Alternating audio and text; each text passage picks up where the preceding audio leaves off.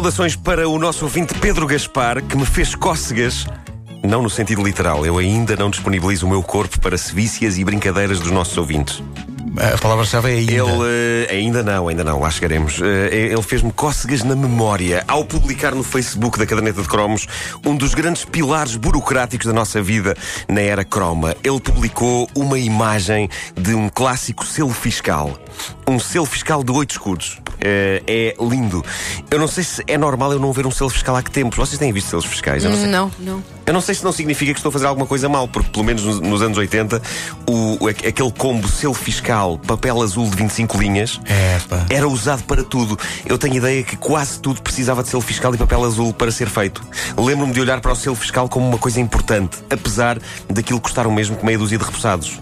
O Pedro recorda eh, os tempos pré-simplex em que o ato da inscrição para o novo ano letivo era uma odisseia burocrática épica. Eu não faço ideia como é hoje, mas tenho ideia que é francamente mais descomplicado. Seja Era como tanto for, papel, tanto papel Era Não, agora, agora é bem mais fácil, é. O Pedro Gaspar eh, foi meu vizinho nesse lugar de lendas que é Benfica. Essa verdadeira Avalon. E Sim, é ele, sim. ele recorda que a inscrição na escola era um processo penoso que obrigava a toda uma mobilização familiar para aquilo correr bem. Isto é coisa para fazer com que, uma vez mais, as gerações mais novas que estão a ouvir isto olhem para nós como se nós fôssemos uns pré-históricos, mas as verdades são para ser ditas. Como diz o Pedro, nos primeiros anos do secundário, a primeira tarefa para a inscrição na escola era tirar a fotografia para colocar na respectiva ficha. Tínhamos de tirar a foto com três semanas de antecedência para se revelar a tempo da data de matrícula. Eu sei, petizada, eu sei. Hoje, até com raça de um telemóvel, se tira uma foto tipo passe. É tipo, encosta-te aí essa parede branca! E depois imprime-se em qualquer impressora instantaneamente. Naquela altura, para começar, nós estávamos nas mãos das lojas de fotografia. Instituições que emanavam um certo poder. E que hoje já não. Mas o tempo de espera pela revelação das eh, fotos era incrível. Nós tínhamos de esperar imenso naquela época. Aliás, entre a revelação das fotos e o carregamento dos jogos no Spectrum, nós passámos parte da nossa juventude a esperar por coisas. Muito esperámos nós na nossa vida. Diz o Pedro, de seguida tínhamos de ir à secretaria da escola, no meu caso ia com a minha mãe e com a minha avó, para no caso de faltar algum procedimento, ficava uma na fila enquanto a outra ia tentar resolver a situação. Pá, não era só o Pedro que, que, que, que- que tinha esta, eh, esta presença da, da mãe e da avó. Isto, é- isto era claramente uma operação para o combo mãe-avó. Era sim, senhor. E ele diz: o problema clássico que ocorria todos os anos era a alteração do valor dos selos fiscais a colar na ficha de inscrição, onde depois os encarregados de educação assinavam. Quando estavam todas as pessoas em fila a aguardar a sua vez para a inscrição e alguém gritava qualquer coisa do género: Atenção, que este, este ano os selos já não são 6 escudos e 32 centavos, passou a ser 6 escudos e 44 centavos. E a partir desse momento era a loucura. No meu caso, como na maioria dos outros, lá ia- já íamos prevenidos com o contingente familiar. A minha mãe ia comprar os selos fiscais em falta, enquanto a minha avó ficava a marcar o lugar na fila.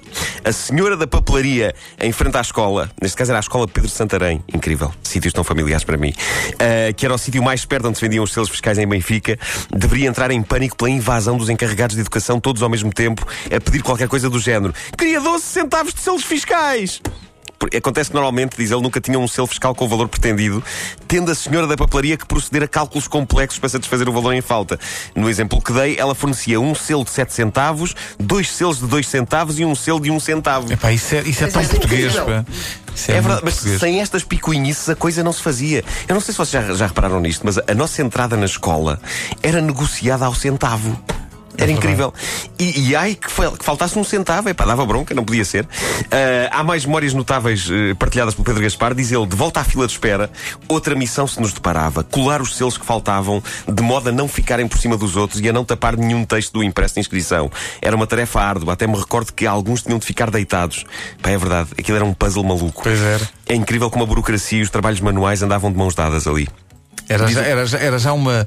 As boas-vindas do sistema burocrático a um Epá, é jovem incrível. estudante. Tudo aquilo era muito complicado. Os selos eram colados com a clássica cola cisne branca. Verdade.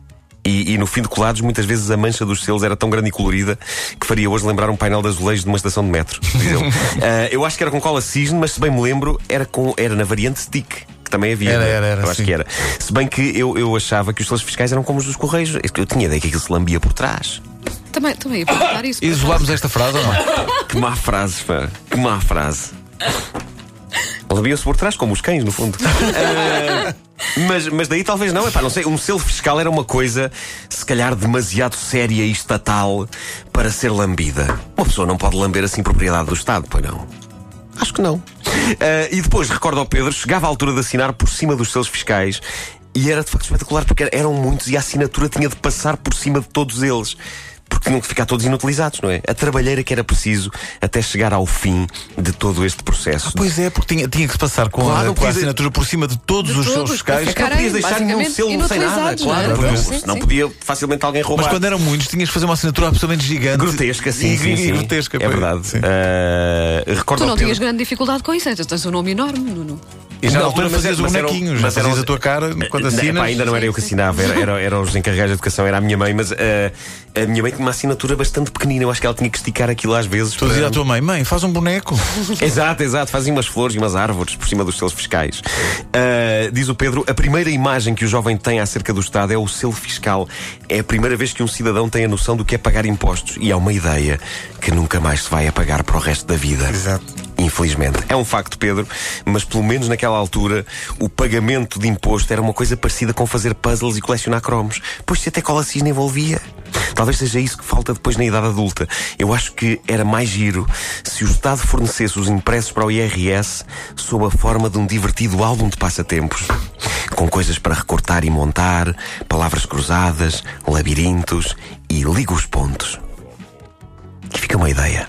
Liga os pontos. Lembras-te desse. desse- É, pá, sim. Havia sempre nos, nos livros da Disney o Liga os pontos. É pá, o Liga os Pontos era incrível. Era mais incrível quando tu não percebias o que estava lá, mas havia alguns que eram tão óbvios. Vias que logo, vias logo. E pensavas assim, pá, para que é que eu vou fazer isto? Eu também gostava do, do pintar com números. Lembram-se? Pintar com Ah, números era lindo. Eu preferia pintar com canetas e lápis. Pá, é que é isto mal feito. É só que para- deita tudo a perder. Eu, faço cantigas. Pois é, pois é isto, tá? Vocês ouviram aquela do talho? É. Não consigo banhar. Eu estalo.